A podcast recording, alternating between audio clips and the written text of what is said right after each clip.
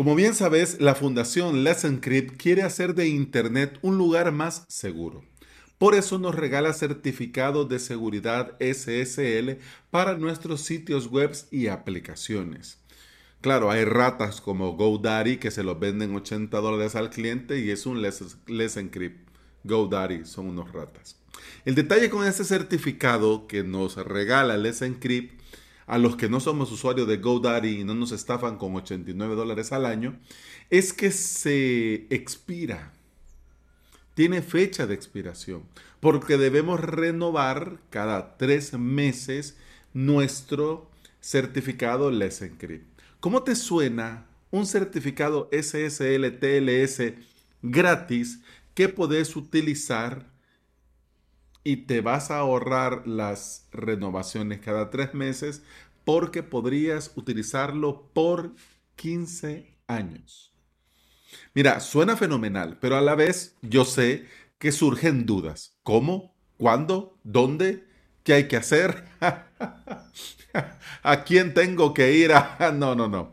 Eh, no hay que ir a ningún sitio y ni hacer nada raro.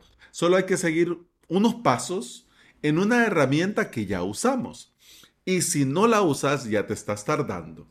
Este certificado gratuito lo ofrece el propio Cloudflare. Así que puedes estar seguro, segura que todo va a ir bien. Pero antes de comentarte cómo se genera y cómo se usa, vamos a dar un poco de contexto, ¿ya? Un poco de contexto para que todos estemos en sintonía. Vamos a ver. Todos los paneles de control ofrecen la posibilidad de instalar un certificado SSL Let's Encrypt gratuito en nuestros WordPress. Pero también los paneles de control nos permiten configurar un certificado personalizado. Nosotros cuando vemos esto de personalizado, inmediatamente pensamos en certificados premiums que debemos de ir a contratar en empresas y pagar cierta cantidad por año para utilizar este certificado. Y así es, porque de hecho también, sí, claro, correcto. Pero también podemos aprovechar los certificados de origen de Cloudflare. Y al hacer esto, nos vamos a ahorrar el estar apagando cada tres meses para que se pueda auto renovar el Encrypt y si ya el día pasó, la web está inactiva, entonces tenemos que ir nosotros a apagar el proxy, manualmente hacerlo. Algunas veces funciona la primera, otras no, y bueno, ya, ya sabes de lo que te hablo, ¿no? Al poner este certificado de Cloudflare, nos vamos a ahorrar la faenita cada tres meses. Sí, pero también le vamos a ayudar a nuestro servidor porque vamos a quitar esa tarea que debe de estar verificando y ejecutando cuando llegue el momento. Y si en ese momento de renovar nosotros tenemos el proxy activo, como no serían la IP del servidor la que resuelve el registro A, entonces daría error. Entonces, incluso hasta haciendo esto, nos vamos a ahorrar el estar cada tres meses, pero además también vamos a ayudar a nuestro servidor. Ok, ¿qué debo hacer? Bueno, primero tenés que generarte un certificado SSL TLS de servidor de origen. Esto lo encontrás en el menú SSL TLS dentro de Cloudflare. Le das crear certificado, verificas el tiempo de expiración por defecto te va a poner 15 años, si no querés que sea tan longevo, le podés poner 1, 2 o los años que querrás. El punto es que le das clic en crear y ya está, ya lo tenés listo. Solo es cuestión de copiar, pegar mm, la información que te muestra. Es decir, el certificado de origen y su clave privada. Esas dos cosas nada más. Si querés reemplazar el Let's Encrypt que tengas en tu panel de control, en tu VPS, primero tendrías que eliminarlo o desinstalarlo y luego vas a la opción Custom o certificado personalizado, copias, pegas el certificado de origen que te acabas de crear y ya lo tenés hecho.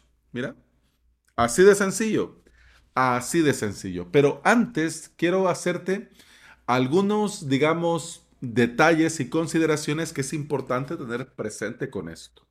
Uno, esto solo te va a funcionar si sos usuario de Cloudflare y si tenés el proxy encendido siempre en tu web. Dos, si al usar el certificado de origen la web te da error 526, tenés que cambiar la encriptación del SSL TLS de completo a completo estricto o de completo estricto a completo. ¿Y esto por qué? ¿Por qué tiene que ser O? Porque dependiendo del panel, pues puede ser una opción o puede ser la otra.